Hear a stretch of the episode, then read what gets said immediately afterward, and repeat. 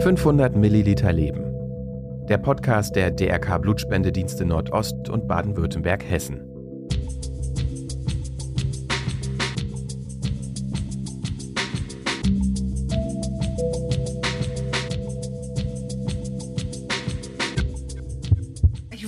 Unbedingt gerne mal raus in die Welt schicken, dass ich wirklich jedem Plasmaspender und jedem Blutspender unglaublich dankbar bin für die Spende. Durch die Spenden ist es möglich, dass wir, die darauf angewiesen sind, ein halbwegs normales Leben führen können. Ja, das war Silke Hoffmann, unser heutiger Gast. Und wir freuen uns wirklich sehr, Sie heute bei uns begrüßen zu dürfen. Hallo und herzlich willkommen zu 500 Milliliter Leben.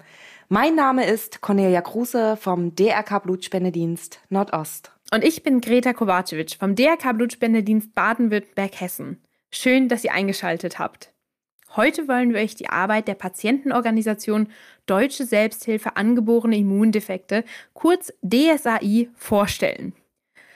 Den wenigsten von euch ist wahrscheinlich die DSAI ein Begriff, dabei ist deren Arbeit unglaublich wichtig und lebensverändernd für die Patientinnen und Patienten. Ja, Greta, da hast du recht, das stimmt. Ähm, die DSAI macht sich seit bereits 30 Jahren für Menschen mit einem angeborenen Immundefekt stark. Sie hilft Patienten und deren Angehörigen im Umgang mit dieser Krankheit und pflegt mittlerweile ein umfangreiches Netzwerk und dadurch kann sie sich wirklich engagieren, dass die seltene Erkrankung rechtzeitig einmal diagnostiziert wird und natürlich dann im Endeffekt auch angemessen behandelt werden kann. Und die Patientenversorgung für angeborene Immundefekte e.V. und die DRK Blutspendedienste Baden-Württemberg, Hessen und Nordost kooperieren im Interesse schwerkranker Patienten miteinander seit einigen Jahren. Und die Zusammenarbeit begann im Jahr 2020. Gemeinsam möchten beide Blutspendedienste und eben der Verein auf die Sichtbarkeit des Themas Immundefekte aufmerksam machen und eben die Sichtbarkeit steigern. Denn Betroffene wie Silke, unser Gast heute, sind letztendlich lebenslang auf Medikamente angewiesen, die aus freiwilligem Blut oder Plasmaspenden gesunder Menschen hergestellt werden können. Und es sind tatsächlich nicht wenige, die betroffen sind. Denn allein in Deutschland leiden rund 100.000 Menschen an einem angeborenen Immundefekt. Bisher sind aber nur 5.000 von ihnen tatsächlich diagnostiziert. Für die anderen Betroffenen bedeutet das oft weiterhin einen langen Leidensweg, große Verwirrung, eine nicht enden wollende Ärzte- und Krankenhausodyssee und leider nicht selten auch soziale Isolation. Es gibt ungefähr 400 verschiedene Sorten des angeborenen Immundefekts und die Krankheitsverläufe können sehr unterschiedlich aussehen. Ein Großteil davon ist nicht heilbar, aber therapierbar. So können sich Patienten und Patientinnen einiger Immundefekte, bei denen der Körper selbst keine Antikörper produziert, sogenannte Immunglobuline, ähm, zuführen. Diese Menschen, so wie Silke, benötigen ein Leben lang die Immunglobuline, die aus Blutplasma, wie Conny eben schon gesagt hat, hergestellt werden. Ja, und die Gründerin der DSAI, Gabriele Gründe, kann davon leider auch ein Lied singen. Ihr persönliches Schicksal brachte sie dazu, den Verein ins Leben zu rufen. Sie selbst ist eine betroffene Mutter und bei ihrem Sohn Mario wurde bereits im Alter von gerade mal 14 Monaten der Immundefekt A-Gamma-Globulinämie diagnostiziert. Und das war ganz zufällig. Mario hat keine Antikörper im Blut. Er kann diese selber nicht produzieren und ist damit ein Leben lang auf Immunglobuline angewiesen und muss damit therapiert werden. Ja, und der Weg zu dieser Diagnose dauerte sehr lang, ganze elf Monate. Und davon war er drei Monate als so kleines Baby, als so kleines Kind auch im Krankenhaus. Da es seinerzeit keine Ansprechpartner mit ähnlichen Erfahrungen zur Verfügung standen, entschloss sich am Ende Gabriele Gründel im Jahr 1991 den Verein für Betroffene zu gründen. Und durch die Vereinstätigkeit wurde eigentlich erst klar, dass die meisten Patienten bis zur Diagnose einen wirklich steinigen Weg mit Schmerzen, Sorgen und letztendlich eben auch Ängsten gehen müssen. Was ja letztendlich auch bei der Diagnose nicht ausbleibt, es wird ein Leben lang begleitet sein. Und eine von diesen Patientinnen, die eben so einen Weg hinter sich gebracht hat, ist Silke Hoffmann, die uns heute ihre Geschichte erzählen wird und bei uns zu Gast sein wird. Silke wohnt mit ihrer Familie nahe Bremen in der Stadt Stur.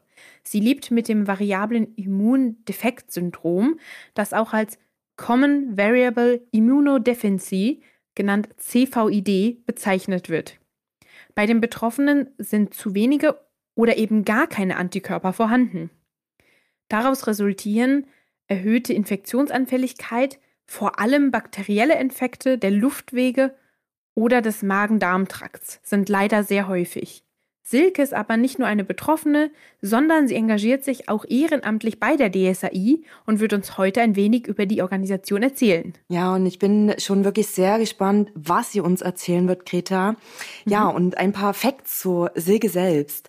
Silke Hoffmann ist gebürtige Bremerin, glücklich verheiratet, Mutter zweier Töchter und liebt von klein an alles, was mit Malen und Zeichnen zu tun hat. Sie arbeitet als Lehrerin an einem Gymnasium und empfindet das auch noch nach so vielen Jahren ihrer Berufserfahrung als ihren Traumjob. Sie ist gerne kreativ, wo es nur geht, engagiert sich ehrenamtlich für eine Patientenorganisation und nutzt freie Tage, um campingmäßig mit dem Wohnmobil zu reisen. Ja, wir freuen uns wirklich sehr. Willkommen, Silke. Schön, dass du heute Zeit für uns gefunden hast. Hallo.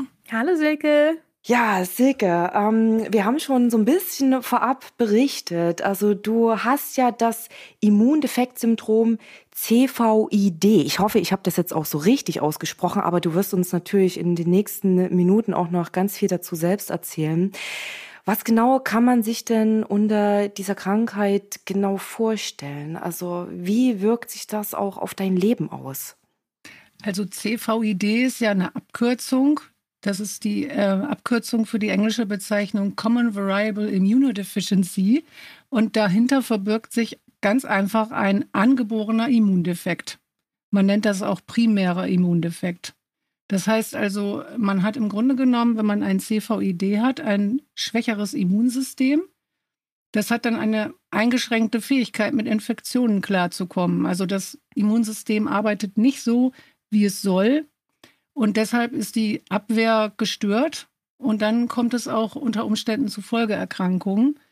Das heißt also, ja, da ich ein CVID habe, muss ich sehr auf mich aufpassen. Und äh, ganz besonders natürlich jetzt im Moment in Zeiten mhm. des Lockdowns. Und insofern wirkt sich das im Moment natürlich ganz besonders auf mein Leben aus, weil ich sehr, sehr aufpassen muss, dass ich mir diesen Virus nicht einfange. Und das ist gar nicht so einfach. Du hast ja gerade auch schon erwähnt, dass ähm, CVID auch oft äh, Folgeerkrankungen mit sich führen. Und oft fällt sowas ja dann durch die Folgeerkrankung äh, gar nicht direkt auf. Ähm, wann hast du denn bemerkt, dass etwas nicht stimmt? Oder wie lange hat das gedauert, bis du dahinter gekommen bist, dass es denn tatsächlich CVID ist? Ja, das stimmt. Das weiß man selber als Betroffener wirklich ganz lange manchmal gar nicht. Also ich habe ähm, schon von klein an gemerkt, dass irgendetwas seltsam ist. Also ich hatte ganz häufig merkwürdige Erkrankungen, ohne dass jemand die Ursache finden konnte. Oder ich habe zum Beispiel eine Lebensmittelvergiftung bekommen und alle anderen in der Familie nicht, obwohl wir alle dasselbe gegessen haben. Und Infekte haben bei mir schon immer viel länger gedauert als bei anderen. Ja, also ich war immer schon sehr infektanfällig und hatte auch alle möglichen Entzündungen und so weiter. Und 2017, da hat das dann ein bisschen Überhand genommen. Also da bekam ich dann eine Entzündung im Mundraum und die Ärzte konnten überhaupt gar keinen Erreger feststellen, also keinerlei Ursache. Erst im Sommer 2018, also eine ganze Zeit später, stand dann die Diagnose fest. Das heißt also, mein Hausarzt, der hat dann eine Blutuntersuchung gemacht und hat mich dann abends um halb neun angerufen und wenn der Hausarzt abends um halb neun anruft, dann mhm. weiß man schon, oh, da steckt etwas dahinter. Und dann konnte er mir auch noch nicht sagen, was es ist. Er hat nur gesagt, das ist irgendetwas mit dem Immunsystem. Der hat mich dann an einen Spezialisten überwiesen. Und dann hat der Spezialist noch diverse Untersuchungen gemacht und es standen mehrere Möglichkeiten im Raum, was es sein könnte. Und dann habe ich ja im Laufe des Jahres 2018 meine Diagnose gehabt. Also wirklich ziemlich spät. Ja, und das wird ja auch oft beschrieben, ne, dass gerade eben, weil es ja auch so selten ist, von der Diagnose letztendlich ein sehr, sehr langer Weg oder bis zur Diagnose ein sehr langer Weg ist.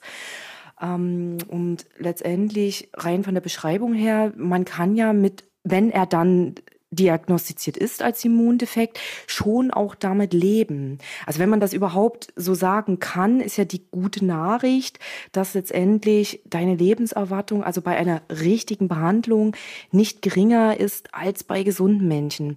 Aber wie genau sieht denn die Art der Behandlung, der sogenannten richtigen Behandlung aus? Was passiert jetzt mit dir nach dieser Diagnose oder was äh, seit 2018 mit der Diagnose? Wie sieht deine Behandlung jetzt aus? Also der Arzt hat damals zu mir gesagt, die schlechte Nachricht ist, dass ich diesen Immundefekt nicht mehr loswerde. Die gute Nachricht ist aber, es gibt eine Art von Behandlung und die Behandlung sieht so aus, dass ich zum einen natürlich regelmäßig zu Ärzten gehen muss, damit immer alles gut untersucht wird. Und dann ist es so, dass ich lebenslang auf Immunglobuline angewiesen bin. Also Immunglobuline, das ist nichts anderes als Antikörper, weil der Fehler im Immunsystem ist in erster Linie der, dass das Immunsystem keine richtigen Antikörper bildet. Vielleicht sind da ein paar Antikörper dabei, aber ja, nicht wirklich die richtigen Antikörper, um eine Krankheit zu bekämpfen. Und Antikörper sind ja eigentlich nichts anderes als bestimmte Eiweiße im Blut. Und die kann ein gesunder Körper bilden. Also zum Beispiel, wenn man eine Erkältung bekommt, dann erkennt das Immunsystem das und dann kämpft der Körper dagegen an und bildet dann Antikörper gegen diesen Erreger. Und dann kann uns dieser Erreger erstmal nicht mehr so viel anhaben, weil dann hat man ja die Antikörper. Aber ich bilde diese Antikörper eben selber nicht oder so gut wie gar nicht. Und da ich sie nicht selber bilden kann, muss ich, müssen die mir irgendwie zugeführt werden. Und das passiert in Form von einer Infusion. Das kann ich auch mittlerweile selber in Heimtherapie machen. Also einmal die Woche. Da habe ich so eine Infusionspumpe und dann habe ich die Antikörper, die nennt man auch Immunglobuline. Dieses Antikörperkonzentrat, was man aus dem Blutplasma gewinnt, das wird dann eben injiziert sozusagen. Und äh, man muss auch wirklich sagen, dass ich ohne diese Blutplasmaspenden, also ohne die Immunglobuline, wäre mein ganzes Leben ein einziger Lockdown. Also ich könnte mhm. dann ja noch nicht mal in den Garten gehen eigentlich und eine Blume einpflanzen, weil überall lauern ja im Grunde genommen Krankheitserreger. Und ja, auch wenn man Menschen begegnet, also es ist ja überall so, dass man dann irgendwie mit Krankheitserregern konfrontiert ist. Und wenn ich keine Antikörper hätte, dann könnte ich viele Dinge nicht gefahrlos machen. Es ist natürlich so, dass ich viele Jahre gelebt habe und das alles gemacht habe, ohne dass mir jetzt wirklich was Tragisches passiert ist. Aber im Grunde genommen habe ich zum einen sehr viel Glück gehabt. Es hätte jederzeit was Schlimmes passieren können. Ich hab, hätte mir also irgendeinen Erreger auch einfangen können, der irgendwie, es hätte schlimm enden können. Und dann kommt natürlich noch dazu, das Immunsystem wird ja älter. Und wenn man jetzt einen Defekt äh, im Immunsystem hat, und wird dann auch noch älter, dann kommt dieser Defekt im Grunde ja auch immer mehr zum Tragen. Also im Grunde nimmt der Defekt immer mehr Raum ein und es wird im Grunde genommen dann auch immer gefährlicher. Und insofern wäre es äh, nicht denkbar, dass ich ohne die Immunglobuline, also ohne dass ich mir selber Antikörper infundiere, so leben könnte wie jetzt. Und du hast es ja eben schon angedeutet, dass äh, die Immunglobuline, die du dir jetzt wöchentlich injizierst selbst, durch Blutplasma gewonnen werden. War dir das vorher so bewusst? Letztendlich Blutplasma, das ist ja durch Spenden nur möglich, also die Immunglobuline aus Plasmaspenden dann zu gewinnen, auch aus Blutspenden äh, werden ja Plasmaprodukte auch gewonnen dafür. War dir das so bewusst, dass andere Menschen letztendlich spenden gehen, damit du dir letztendlich die lebenswichtigen Immunglobuline jetzt injizieren kannst, dieses Medikament? Nein, das war mir nicht bewusst. Das war alles insgesamt komplettes Neuland für mich. Ich habe noch nie was von einem Immundefekt gehört, ich schon gar nicht von CVID und auch nicht von Immunglobulinen da habe ich auch zuerst gedacht, was, was soll ich machen? Immunglobuline nehmen? Was ist das? Wo kommt das her? Und dann ähm, ja, hat man nach und nach immer mehr dazu gelernt. Und ich bin natürlich unglaublich dankbar, dass es diese Möglichkeit gibt. Und ich bin jedem Spender sehr, sehr dankbar, der mit seiner Spende hilft, dass ich ein halbwegs normales Leben führen kann. Das sind wir auch sehr, sehr dankbar, dass äh, genügend Menschen auf jeden Fall immer da sind, um Blut und Blutplasma zu spenden. Und ich kann mir auch vorstellen, dass es sehr aufregend gewesen sein muss, äh, das zu erfahren, ähm, als es dann losging mit den Immunglobulinen. Ich wollte tatsächlich nochmal auf einen Punkt zurückkommen, den du gerade eben erwähnt hast, weil du hast ja von dir aus auch schon mal den Lockdown und Corona erwähnt. Und da wollte ich einfach nochmal kurz fragen, wie war das denn für dich, als die Pandemie gestartet hat, mit dem Wissen, dass du eben dieses komprimierte Immunsystem hattest, das muss ja für dich nochmal ganz anders gewesen sein als jetzt für uns. Ja, das hat sich oder immer noch, es fühlt sich eben sehr bedrohlich an. Und da war mir auch schon sofort klar, dass das mein Leben ziemlich stark auch nochmal verändern würde.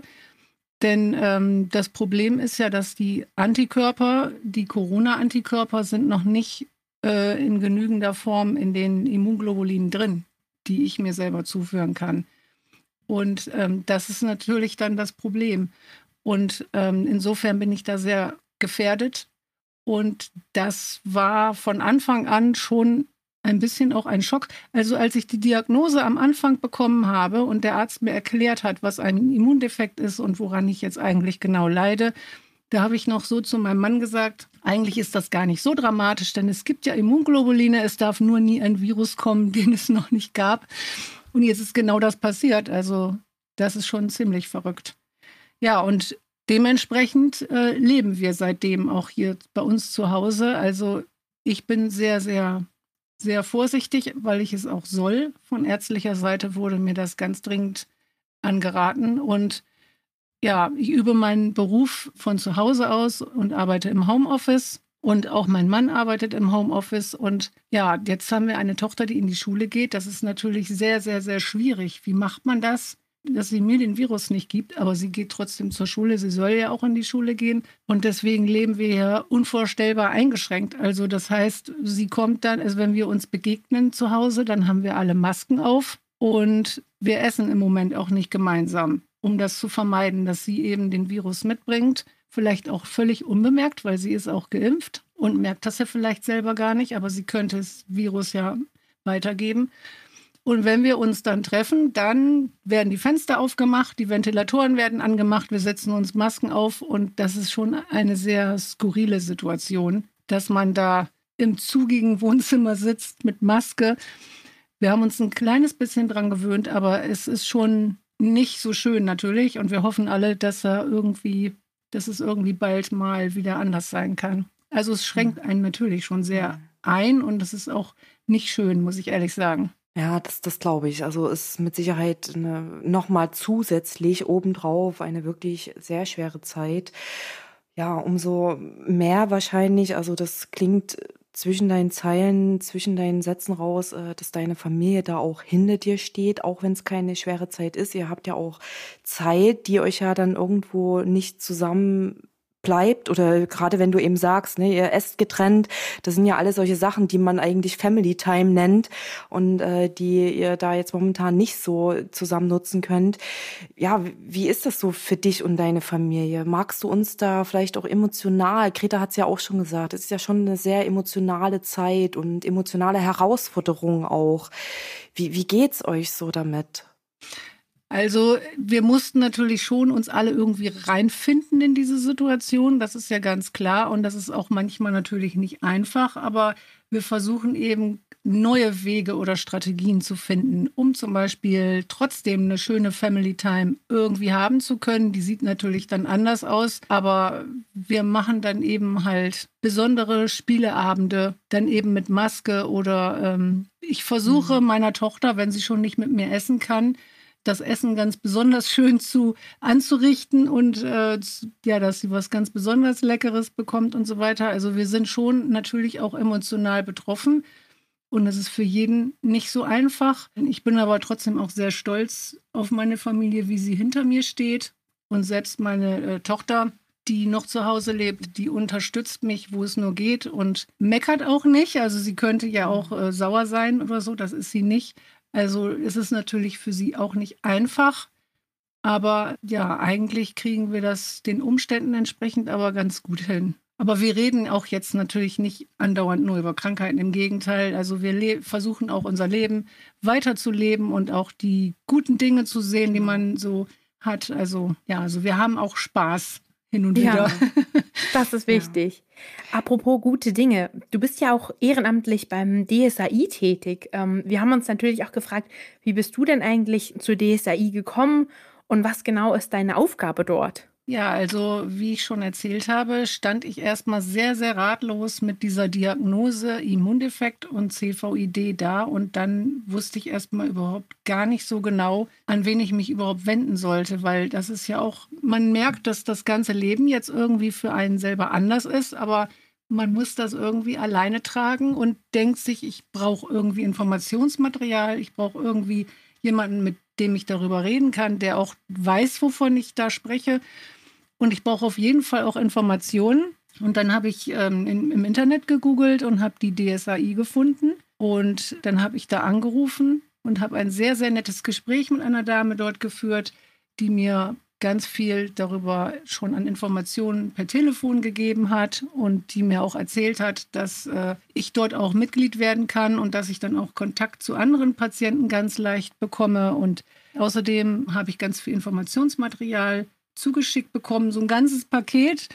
Und das war für mich auf jeden Fall in dieser Situation eine ganz große Hilfe. Dann konnte man erstmal sich damit auseinandersetzen und selbst wenn man auch die Diagnose bekommt, dass man eine seltene Erkrankung hat, so ist man natürlich ja nicht der Einzige auf der Welt mit dieser Erkrankung. Und zu sehen, es gibt andere, die auch diese Erkrankung haben, das ist auf jeden Fall schon mal erst ein gutes Gefühl. Ja, und die DSAI, die gibt es ja schon übrigens seit 30 Jahren. Und die ja, gehört zu einem Netzwerk aus Betroffenen, Ärzten, Spezialisten, Behörden und Forscherteams. Und insofern ist es nicht nur so, dass man da eben als Betroffener sich hinwenden kann, sondern auch als Angehöriger zum Beispiel. Und die DSAI setzt sich auch mit dafür ein, dass frühzeitig Diagnosen gestellt werden können und dass es eine angemessene Therapie insgesamt gibt und flächendeckende Versorgung und dass die Öffentlichkeit aufgeklärt wird. Und das ist wirklich, ja, also für jemanden, der betroffen ist, wirklich ganz, ganz toll, dass es die DSAI gibt. Und dann habe ich Kontakte bekommen zu anderen Patienten und das war für mich auch ganz prima, weil man natürlich dann auch ganz detailliert über die jeweiligen Beschwerden sprechen konnte und über Tipps und das ist auf jeden Fall eine große Bereicherung. Und dann ähm, hat es sich so ergeben, dass ein Regionalgruppenleiter für den Norden gesucht wurde. Und da ich ja im Norden lebe und auch schon vorher ähm, mich viel mit Mitpatienten getroffen habe und auch schon so kleine Treffen organisiert hatte, bin ich dann gefragt worden, ob ich diese Leitung hier im Norden übernehmen würde. Und da habe ich ja gesagt. Und ähm, Gott sei Dank habe ich ja gesagt, weil das ist eine sehr, sehr schöne Aufgabe. Wie ich eben schon gesagt habe, ich, ich kann und darf auch Patienten zusammenbringen. Also ich ähm, organisiere so äh, Patientenstammtische für den mhm. Norden. Die finden im Moment natürlich nur virtuell statt. Aber vor Corona und ich hoffe auch wieder nach Corona fanden die auch in der Realität statt. Da hat man sich eben so in der Wirklichkeit irgendwo getroffen und sich ausgetauscht. Die DSAI organisiert ja übrigens auch Ärztefortbildungen und da ähm, kann ich dann auch mithelfen, wenn hier im Norden Ärztefortbildung ist zum Beispiel. Und ich bin im Norden hier auch ähm, Ansprechpartnerin für Betroffene und Angehörige. Das heißt mhm. also, wenn jemand einen Kontakt möchte oder Fragen hat, die ich beantworten kann, ich kann natürlich keine ärztliche Beratung oder sowas machen, das mache ich auf keinen Fall, aber dass man irgendwie Kontakte herstellt, dann ähm, kann man gerne sich an mich wenden. Und so können sich dann Menschen austauschen, je nachdem, worum es dann da geht oder was da so die Bedürfnisse sind. Ja, das ist wirklich toll, die Arbeit, die ihr da leistet. Und wie du schon gesagt hast, das gibt einfach auch Hoffnung. Für Betroffene, weil es ja doch was sehr Seltenes auch noch ist. Aber wie du auch schon gesagt hast, äh, trotzdem wie in deinem Fall, du bist nicht die Einzige, du weißt, da gibt's eben auch noch andere und der Austausch, denke ich, da kann man auch dann wirklich Hoffnung schöpfen und auch Zuversicht, dass es da gut weitergehen kann mit der entsprechenden Behandlung. Ja, es ist auch schön, dich so zu erleben, auch, dass du dich da ehrenamtlich engagierst und äh, lebensfroh bist, wie du schon gesagt hast, nicht die Konzentration auf die Krankheit, sondern wirklich auf das Leben zu richten. Von daher ist das, äh, ja, eure Arbeit ganz, ganz toll. Ja, es ist auch so, dass äh, gerade jetzt zu Zeiten von Corona, also alle Immundefektler leiden wirklich mhm. unglaublich ja. unter dieser Situation. Und da kann man auch merken, dass der Kontakt gerade jetzt im Moment sehr, sehr viel intensiver wird. Äh, wir teilen alle im Grunde genommen dasselbe Schicksal. Und allein das ist ja schon eine ganz starke Verbindung. Und wenn man sich dann auch noch austauschen kann oder sich mal eben schnell eine nette Nachricht hin und her schicken mhm. kann, wenn es dem einen oder der anderen mal nicht so gut geht, dann ist das wirklich äh, was ganz Schönes und sehr bereichernd und das gibt auch wirklich Kraft. Du hast ja jetzt auch von sehr vielen ähm, spannenden Begegnungen berichtet, die du durch die DSAI hattest mit anderen Betroffenen oder mit deren Angehörigen. Hast du da eine Begegnung, die dir spontan einfällt, wo du sagst, die ist dir besonders in Erinnerung geblieben, die du mit uns teilen möchtest? Ja, ich habe sehr viele sehr, sehr nette Begegnungen, von denen ich erzählen könnte. Also ich hatte jetzt in kürzerer Vergangenheit, da hat mich, das ist ein, wirklich eine schöne Erinnerung, da hat mich eine junge Frau kontaktiert, weil sie überhaupt nicht mehr weiter wusste. Das ist jetzt erstmal natürlich überhaupt nicht schön, weil sie an, sie leidet an einer ganz, ganz seltenen Erkrankung, die durch den Immundefekt entstanden ist. Und sie konnte niemanden finden, der diese Erkrankung irgendwie auch hat und fühlte sich völlig allein mit dieser Krankheit mhm. und kannte niemanden und hatte auch keinerlei Informationen über diese Erkrankung, weil die wirklich so selten ist. Und dann hat sie mir gesagt, dass es ihr allergrößter Wunsch wäre, wenn sie mal irgendwie mit irgendjemandem sprechen könnte, der auch diese Krankheit hätte damit sie nicht so alleine davor stehen würde. Ja, und dann habe ich wirklich versucht, alle Hibbel in Bewegung zu setzen. Ich habe alle meine Kontakte äh, angeschrieben und gefragt, ob jemand diesen, diese seltene Erkrankung zufällig auch hat. Und ja, siehe da, eine Patientin hat sich gemeldet, die exakt dieselbe Erkrankung hat. Mhm. Und dann konnte ich da den Kontakt herstellen. Und kurz danach bekam ich unabhängig voneinander von beiden Seiten die Nachricht, wie schön das doch wäre, endlich jemanden gefunden zu haben, mit dem man sich wirklich richtig gut austauschen könnte und ähm, sich gegenseitig unterstützen könnte. Und ja, die klangen dann beide so glücklich, dass das natürlich auch mich dann glücklich macht in dem Moment. Und das ja. finde ich wirklich schön.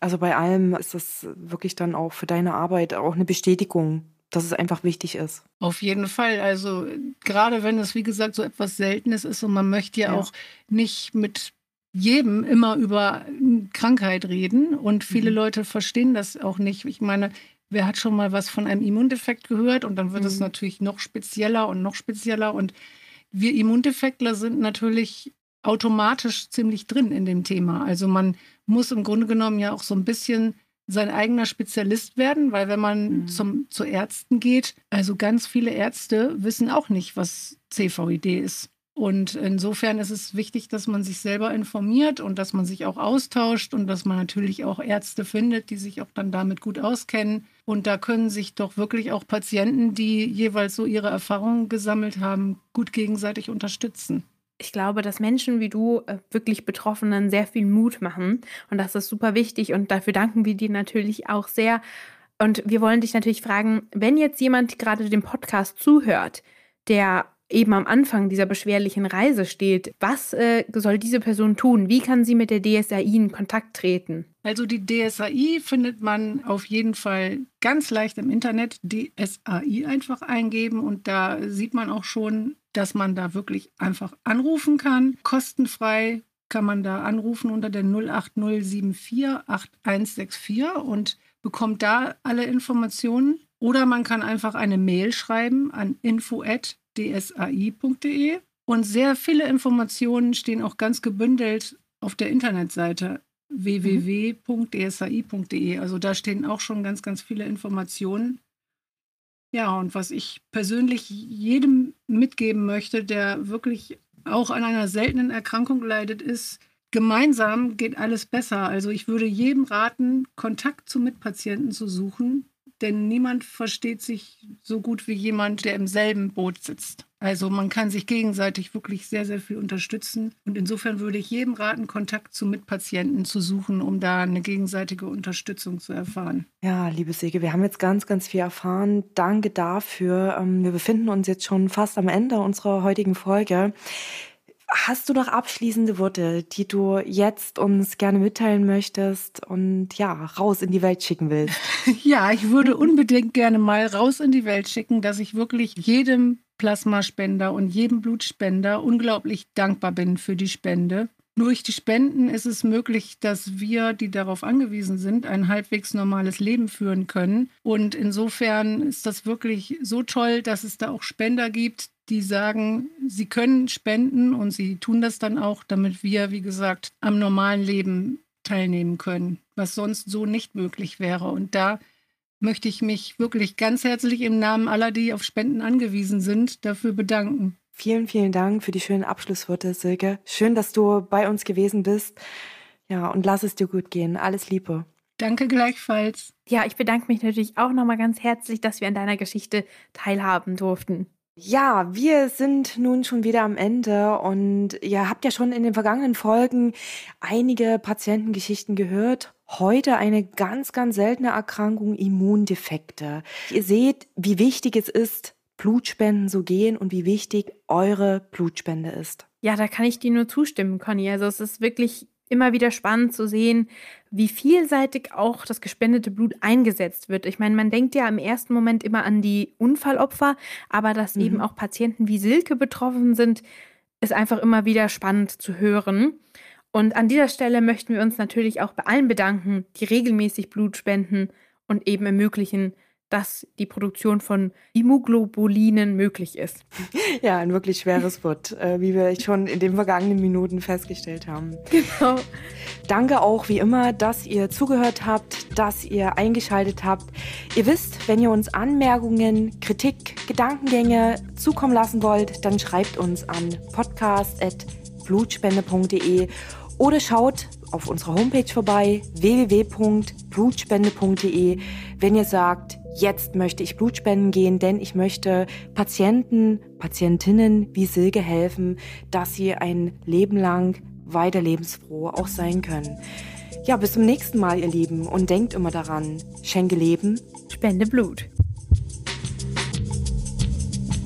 500 Milliliter Leben. Der Podcast der DRK Blutspendedienste Nordost und Baden-Württemberg-Hessen.